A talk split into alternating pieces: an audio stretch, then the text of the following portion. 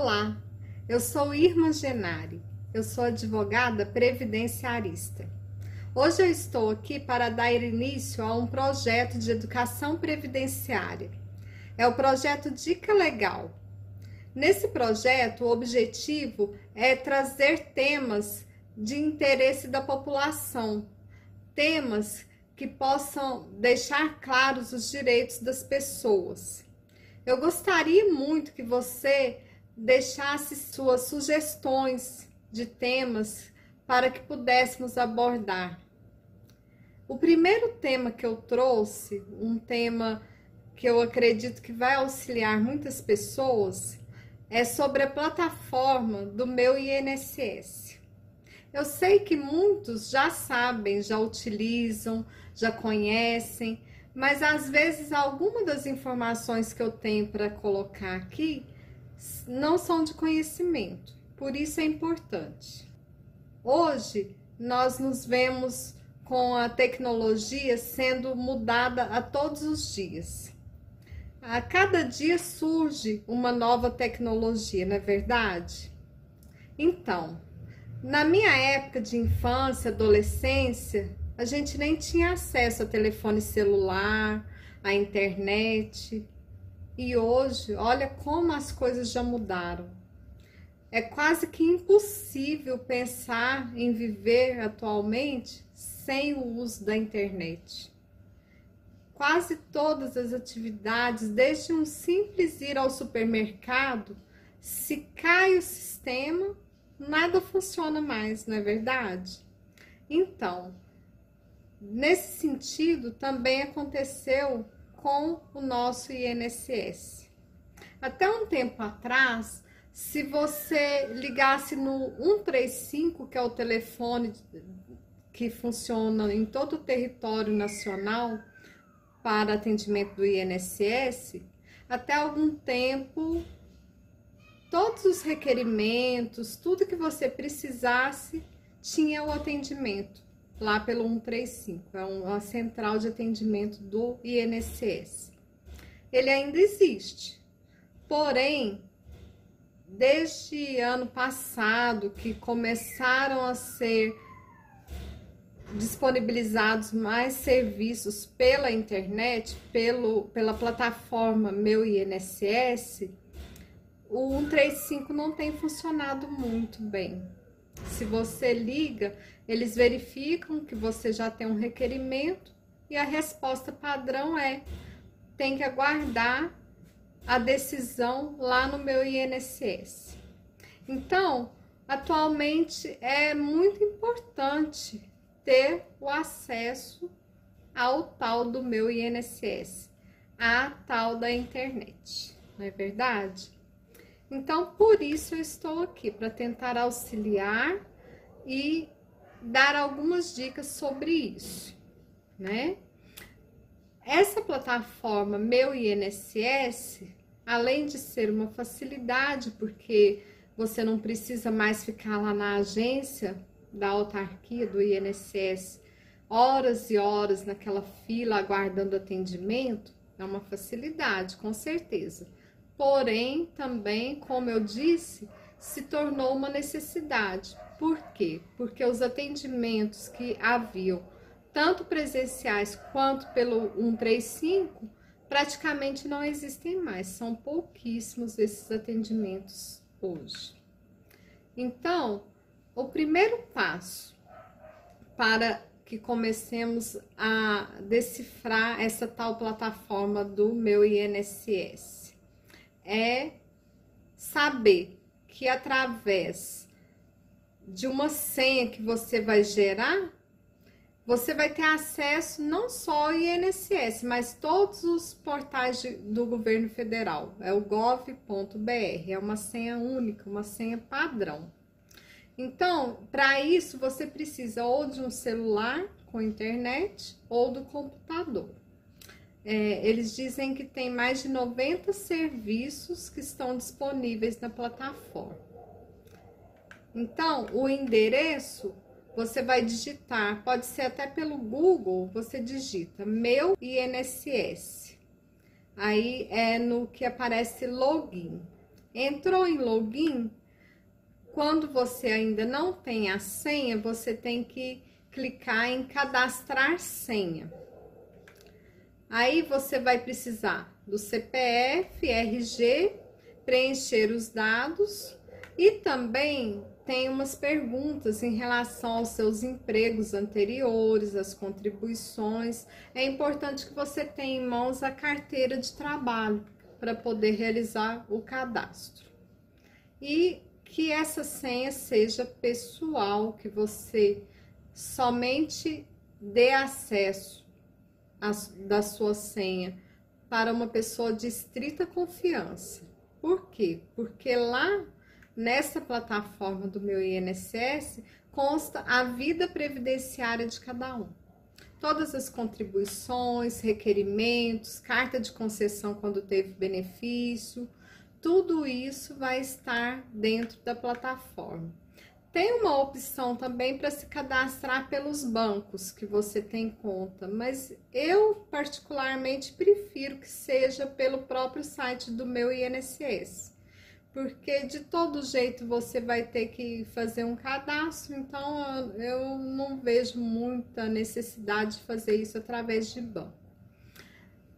São os serviços que tem, então? Tem os requerimentos de benefício por incapacidade, quando você tem uma doença e precisa de um auxílio por incapacidade temporária, o antigo auxílio doença, aposentadorias, seguro-desemprego do pescador artesanal, os benefícios assistenciais do idoso, do deficiente, você também pode requerer por lá para servidores públicos, a certidão de tempo de contribuição. Quando precisa cadastrar uma procuração é, ou renovar procuração ou representante legal, geralmente as pessoas fazem isso para os parentes idosos, acamados. Solicitar o pagamento de benefício não recebido, recurso, revisão e muitos outros serviços, né? Então, é, tudo isso você tem acesso quando você se cadastra e gera uma senha no site do meu INSS, certo? Agora, o que você tem que ficar atento? Lembra que eu falei sobre a facilidade e necessidade? Então, quando você se cadastra, você coloca o seu telefone, o seu endereço, o e-mail. Muita gente tem e-mail nem utiliza. E aí é uma situação muito séria. Por quê? Porque a partir do momento que você cadastrou o e-mail e existe, por exemplo, no momento atual que nós estamos, existe a Operação Pente Fino. Ela começou lá em 2017, 2018, com a revisão dos benefícios por incapacidade.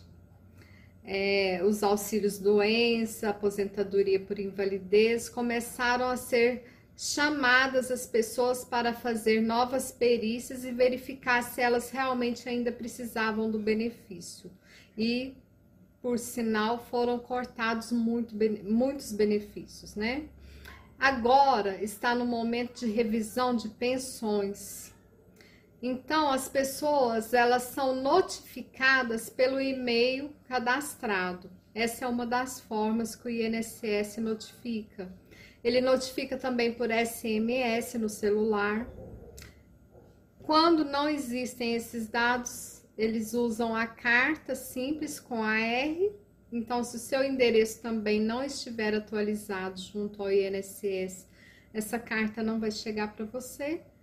E por edital. Edital, eles fazem uma lista e é lançada na internet. Quem de vocês já leu, já procurou um edital? Ninguém olha edital. Então as pessoas acabam perdendo prazo.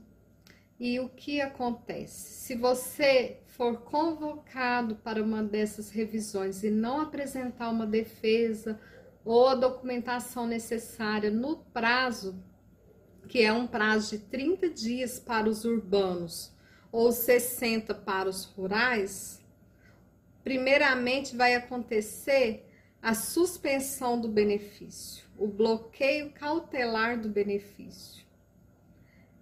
Aí, se for constatado que não houve defesa ou que foi insuficiente, não for reconhecido que a documentação foi insuficiente, que o INSS não aceitar, benefício ele é cessado, existe a cessação do benefício. E geralmente para poder reverter essa situação, geralmente só judicialmente. Então, esse é um dos exemplos dos cuidados que nós devemos ter. É importante fazer o cadastro na plataforma, ter a senha do meu INSS? Sim, hoje é muito importante que cada um faça seu cadastro, tenha sua senha, tenha acesso, verifique de tempos em tempos o que está acontecendo. Lá também existe a tela das exigências. Se o INSS abre uma exigência, para apresentação de um documento, por exemplo, estará lá na plataforma. Por exemplo, se você não recebeu a notificação, verifica lá no campo das exigências, pode ser que esteja. E é muito importante, porém deve-se atualizar os dados de tempos em tempos, olha, verifica se não alterou nenhum dado, atualiza para que não tenha nenhum problema com eventual benefício que você receba, tá bom? Outra coisa importante, só dê acesso da, da sua senha para uma pessoa de total confiança. Não passe a sua senha para pessoa que você não tenha confiança, que você não tenha certeza que irá te auxiliar de verdade sem nenhum risco porque são dados sigilosos, são dados importantes da sua vida que estão lá dentro dessa plataforma, tá bom?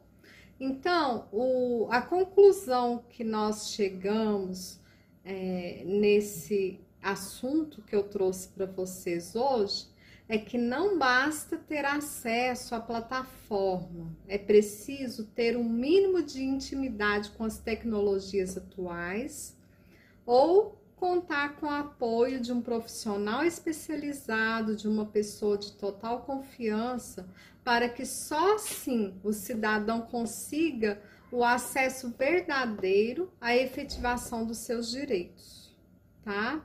O principal objetivo desse assunto de hoje é que você consiga o verdadeiro acesso à efetivação dos seus direitos que você tenha certeza que se você precisar recorrer ao INSS, você estará amparado e você terá o conhecimento necessário para buscar esses direitos, tá bom? Esse projeto ele acontecerá todas as quartas-feiras a princípio se começarem a ter muitos temas, talvez a gente amplie.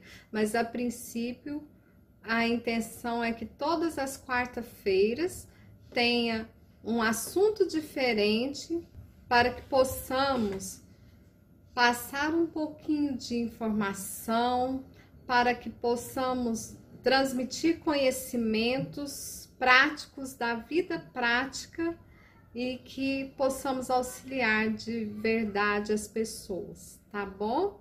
Um abraço, muito obrigada. Deixe o seu like se você gostou, inscreva-se no canal. Até mais!